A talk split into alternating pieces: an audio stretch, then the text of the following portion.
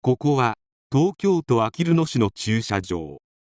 かつてここには一軒家がありましたがその一家の長男が史上まれに見る事件を起こし更地となっていました。被害者遺族だけでなく加害者家族をもどん底に落とした事件でもあります。それではどうぞ。宮崎勉とは1988年から1989年にかけて東京都北西部及び埼玉県南西部で発生した一連の事件の犯人である。事件当時宮崎勉は26歳。極刑が確定し2008年6月に執行された。去年45歳。宮崎勉は東京都現在のあきる野市にある新聞会社を経営する裕福な一家の長男として生まれた。宮崎の祖祖父は村の会議員。祖父は町会議員を務めており地元の名士でもあった。家族は祖父祖母両親妹2人の7人。宮崎は幼い頃から手首を回せず手のひらを上に向けられない障害があり医者から手術しても100人に1人くらいしか成功しない。日常生活に支障がないなら手術するにしてももっと大きくなってからの方がいいだろうと言われ両親は勉は幼い時から手のひらが不自由なのを気にしておりうまくいかないことを手のひらのせいと考えてきた。4歳の時に手術も考えたがもし手術して障害のレッテルを貼られたらストムの将来に悪い結果となると判断しそのままにしたとして積極的な治療を受けさせなかった。そのため幼稚園ではそのことを周囲からからかわれ幼稚園の先生は何も対応しなかったため辛い幼少期を過ごしていた。小学生時代は成績は上位であり母もうちの子は英語が得意なのと自慢するほどであった。中学生時代は12年生の時には陸上部。3年生の時には将棋部に所属し負けると異常に悔しがりさまざまな攻略本を読み負けた相手には必ず勝つまで勝利に執着した。また通信教育で空手も習っていた。1978年手の障害から女子生徒にバカにされることを嫌ったのか自宅から片道2時間もかかる男子校へ進学。両親は英語教師になるためにわざわざ遠い高校へ進学したと勘違いしていた。高校時代はクラスでも目立つ方ではなく昔は成績が良かったものの成績は徐々に落ちていき本人は大学への推薦入学を希望していたがその希望は果たせなかった。高校卒業後短大に進学。卒業後は叔父の紹介で小平市の印刷会社に就職し印刷機オペレーターとして勤務。勤務態度は悪く評判も非常に悪かった。そのため印刷会社の上司から神奈川県への転勤を勧められたが宮崎は拒否し自己都合退職。実質的に若い子でありこれを境に自室にこもる生活が数ヶ月続いた。引きこもり中も広告原稿を受け取りに行く程度の簡単な家業の手伝いも始めたがほぼ引きこもり生活には変わりなくこの時にもともとアニメ好きだったこともありその世界にどっぷりと熱中することになる。アニメの同人誌を発行したりもしたが仲間から嫌われ1回だけの発行で終わっている。その後は数多くのビデオサークルに加入し全国各地の会員が録画したアニメや特撮番組のビデオを複製し交換収集するようになる。そのサークルでも他の会員に無理な録画やダビング注文をするため仲間から嫌われていた。障害のせいでバカにされると思い込む。女性経験もない。仕事でも趣味でも仲間内から嫌われてしまう。そうして社会性を育むことなく大人になった宮崎の精神は子供のまま成長することはなかった。そして史上まれに見る事件を起こすこととなる。1988年8月22日当時4歳の A 涼しいところに行かないかいと声をかけられ被害に遭う。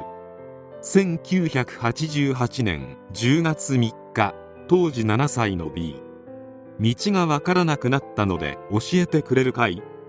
と声をかけられ被害に遭う。1988年12月9日当時4歳の C あったかいところに寄っていかない？と声をかけられ被害に遭う。1989年2月6日最初の被害者へ宅に紙片と骨片などの入った段ボール箱が置かれる。2月10日には今田優子名義で A 事件の犯行声明が朝日新聞東京本社に郵送される。2月11日には同内容の犯行声明が A 宅に届く。3月11日今田優子名義での告白文が朝日新聞東京本社と B 宅に届く。1989年6月6日当時5歳の D 写真を撮らせてねと声をかけられ被害に遭う。1989年7月23日東京都八王子市で幼い姉妹をターゲットにしたが姉の知らせを受けた父親に取り押さえられ現行犯逮捕。父親は D さんの事件の犯人をまだ捕まっていないのにと取り押さえた宮崎を責めたが後日その宮崎本人がここ最近の一連の事件の犯人だと知って愕然としたという。こうして短期間に4人を手にかけた史上まれに見る事件は幕を閉じた。ように思えた。宮崎勉の家族を待っていたのはこの世の地獄であった。家族は宮崎の逮捕から1年後に引っ越しをした。宮崎は父親に対して視線弁護人をつけてくれるよう要請したがこれを拒絶。4年後に父親は自宅を売ってその代金を被害者の遺族に支払う段取りをつけると多摩川に架かる橋から飛び降り自ら命を絶った。現在宮崎の出生家は取り壊されて空き地になっており完全に荒れ地となっていたがいつの間にか更地として整備され現在は観光客向けの有料駐車場として利用されている。